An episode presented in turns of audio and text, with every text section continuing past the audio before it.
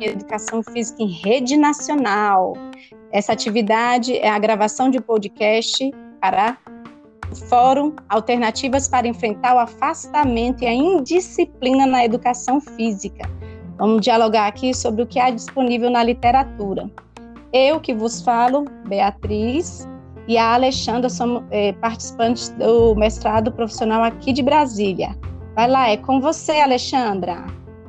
Olá, Bia, tudo bem? Então, vamos lá. Hoje nós vamos discutir sobre o texto, como você bem disse, o afastamento e a disciplina dos alunos nas aulas de educação física. Ele é de Soraya Darido, Fernando Gonzalez e Gui. Então, vamos lá, Bia. É, essa atividade é a da semana 4, 4B, né? Então, eu escolhi a pergunta número 1, né?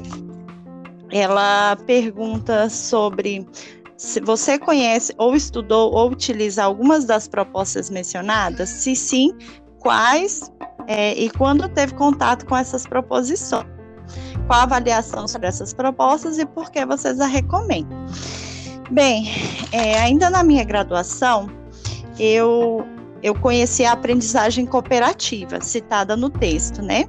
A aprendizagem cooperativa, ela é aquela em que o estudante se ajuda no processo de aprendizagem, é, atuando como parceiros entre si e com o professor, visando adquirir o conhecimento, fazendo uma avaliação dessa proposta, que é a aprendizagem cooperativa, é, eu vejo que o aluno trabalha a interdependência positiva, de forma que os estudantes, os estudantes se sintam que ninguém terá sucesso a não ser que todos os tenham. No caso, trabalho em equipe.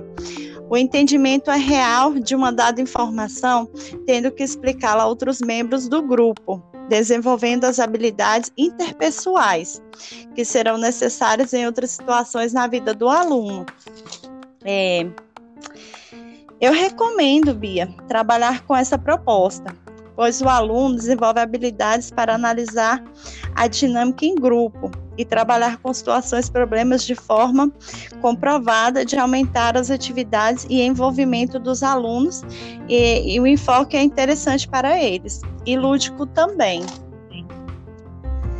É, eu vou citar um exemplo que eu até é, já faço nas minhas aulas, que é que é a queimada do rei e da rainha, né? Eles se reúnem em grupos, são grupos é, heterogêneos, né, mistos, meninas, aí eles é, cada divide né, em duas equipes e cada equipe vai escolher um rei e uma rainha dentro é, dos seus grupos e eles vão montar estratégias dentro desses grupos para eles protegerem é, a rainha. Eu faço até uma associação com o próprio xadrez. Eles vão o, vai ter um rei e uma rainha, o restante vão ser os peões que vão esse rei e essa rainha. Então, eles vão começar a trabalhar estratégias para proteger, ou seja, eles vão trabalhar em, em, equipe, eles vão ter essa noção de equipe, vai trabalhar os valores, né, de trabalho em equipe, e também eles vão ter essa interação entre si. Aí, depois do, da, da atividade, a gente, a gente reúne em roda, né? Se eles chegar ao fim da, da atividade e eles não eles não conseguirem é, o objetivo que é queimar o rei e a rainha, a gente faz a roda, de qualquer forma acontece a roda, a gente fala a respeito quem é o rei e a rainha, e a gente começa a discutir essas questões, né? de, do trabalho em equipe, de que é importante a gente ter um objetivo em comum dentro, dentro desse trabalho. E, e dessa forma a gente trabalha essa aprendizagem cooperativa, Bia. E também, dentro do texto, ele cita o, o futebol calheiro, né? Calheiro, é, que também é uma forma de trabalho cooperativo, né? De aprendizagem cooperativa também, muito interessante e que pode ser explorada também nas nossas aulas. E aí, Bia, você, o que você achou dessa proposta? Nossa, muito bacana. Já vislumbro aqui nas aulas, né? Até nas nossas aulas remotas, a gente colocar esse, essa proposta, né, para os alunos aí que você falou, da queimada do rei e da rainha, e a gente vai ter que pensar como é que esses alunos vão aplicar isso lá na casa deles, a família, né? A gente apresentando o futebol calerreira aí, que você bem colocou, que também coloca para a turma, né? A turma em cooperação vão decidir. É, ele, ele tem três tempos e, e, também possui a roda de conversa, como você falou. Que vivência bacana, Alexandre. E aí, conta pra gente como é que foi quando você fez essa vivência da queimada. Como é que foi a reação dos alunos? Então, Bia, é uma atividade que eles gostam bastante. É, assim, é um pouco trabalhosa pela questão da, das explicações, deles entenderem, mas quando eles entendem, eles ficam muito empolgados. Eles se reúnem, eles se abraçam até Hoje, agora, com essa nova realidade, não vai ser possível. Mas eles se abraçavam como se fosse reunir assim, um time de futebol para montar as estratégias. Eles, muitos deles, eles gostavam de meio que enganar, né? Ah, não, você, vamos fingir que é você e tal. Então, assim, é uma atividade que envolve muito os alunos, eles entram nesse espírito de equipe, de, de um objetivo em comum, que é de proteger, e trabalhar para descobrir, né, quem é o, o, o rei a rainha do adversário para queimar. Ou seja, e a gente pode trabalhar toda essa temática da cooperação com eles. Então, assim, dentro da, do que eu já apliquei, assim, é muito válido e, assim, eu tive muito um feedback, um feedback muito positivo.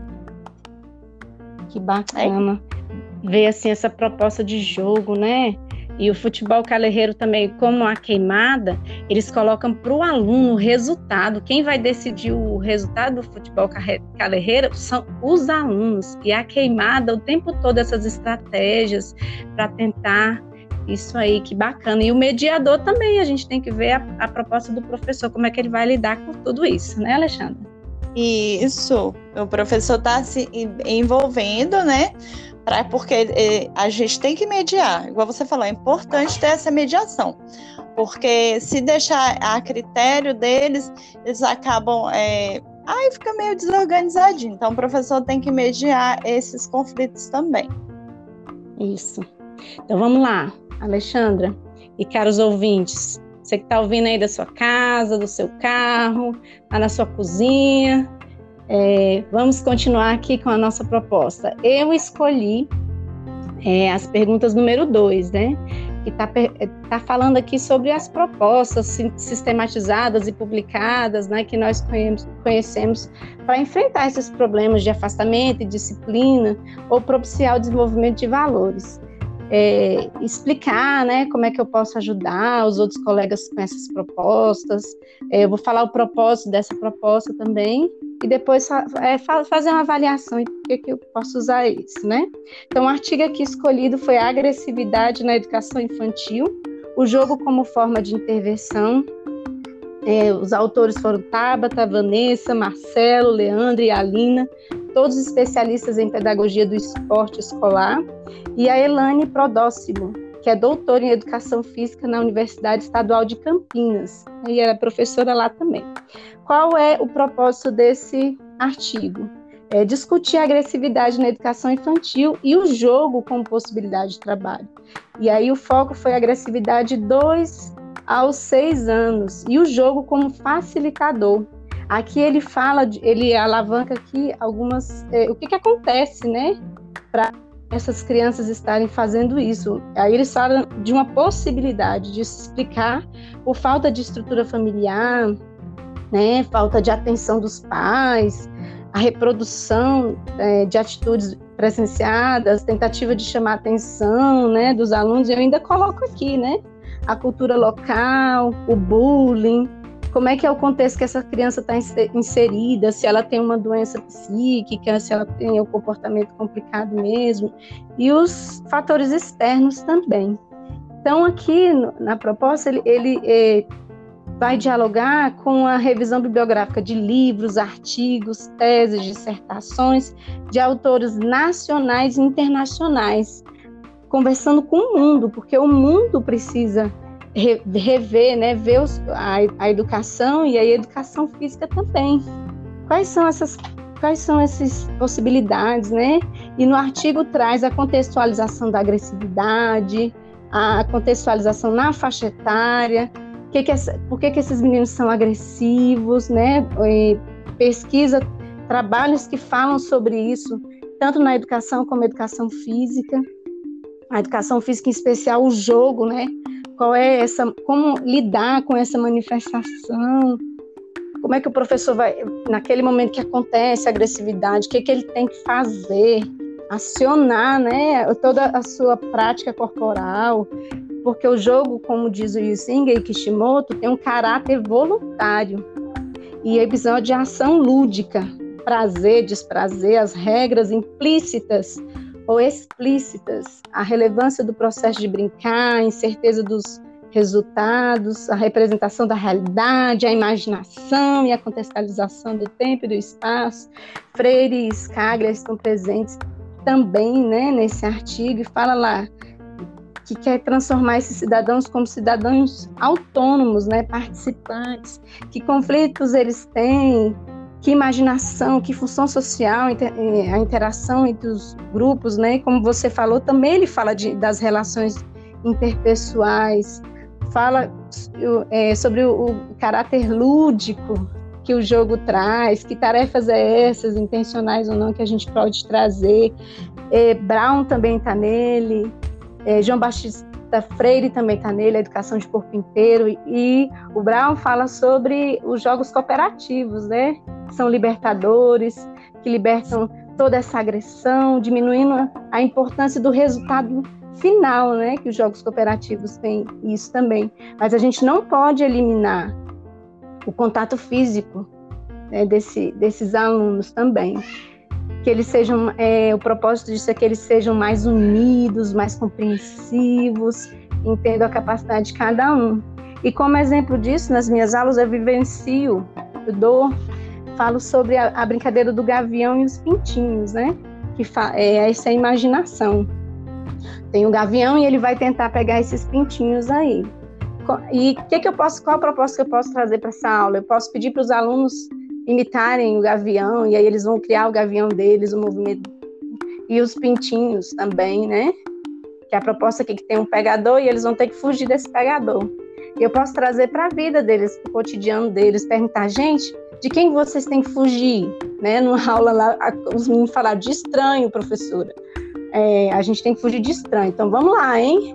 Quando, a minha mãe falou, professora, que a gente tem que fugir de estranhos. Falei, então vamos colocar a personalidade da mãe chamando vocês, o estranho e vocês correndo dele. E aí, minha filha, imagina como foi legal né, essa proposta aí do Gavião e dos Pintinhos. E por aí vai. Foi bem bacana essa prática. Bastante enriquecedora, né, Bia? E trazendo essa proposta do jogo, você acha que isso colabora nessa questão da agressividade das crianças? Isso pode é, trazer um aspecto positivo para sua aula? Diminuir essa agressividade? O que você me diz sobre isso? Sim, porque aí durante esse jogo a gente foi conversando, olha, gente, pode pegar no aluno assim, porque tinha aluno que ia lá, e, né, eu sou o gavião, cara. Então, quando a gente propôs a, a ser o estranho, né? Vamos lá, esse estranho, pode pegar assim, gente, né? Como é que a mãe acolhe os filhos? Aí eles falaram, ah, de, de braços abertos. E como é que a mãe fica quando o estranho não pega? Aí eles falaram, ah, a mãe fica feliz, vibrante. E quando vocês conseguem, e quando o aluno é pego pelo, pelo, pelo, pelo estranho, qual é a vontade de vocês? Aí a gente, ah, vamos lá pegar de volta. Aí a gente foi lá e começou a pegar de volta. E, e aí o jogo foi sendo reconstruído, né? A partir do que eles falaram e das propostas também que surgiram durante o jogo. Ah, Minutos finais, hein, Alexandra? Que bacana, que momento legal, Alexandra, que show! Essas vibrações aí sonoras fazem parte da nossa vida todo dia, do nosso cotidiano nas aulas de educação física. E essa pandemia, a gente trouxe também esses jogos, né, Alexandra, para a gente fez aquelas adaptações para as crianças não ficarem sem essa oferta né, de atividades. Vamos seguir firme, né, colega? E os colegas aí que estão ouvindo do ProF de todo o Brasil, de todo o mundo, vamos educar com valores.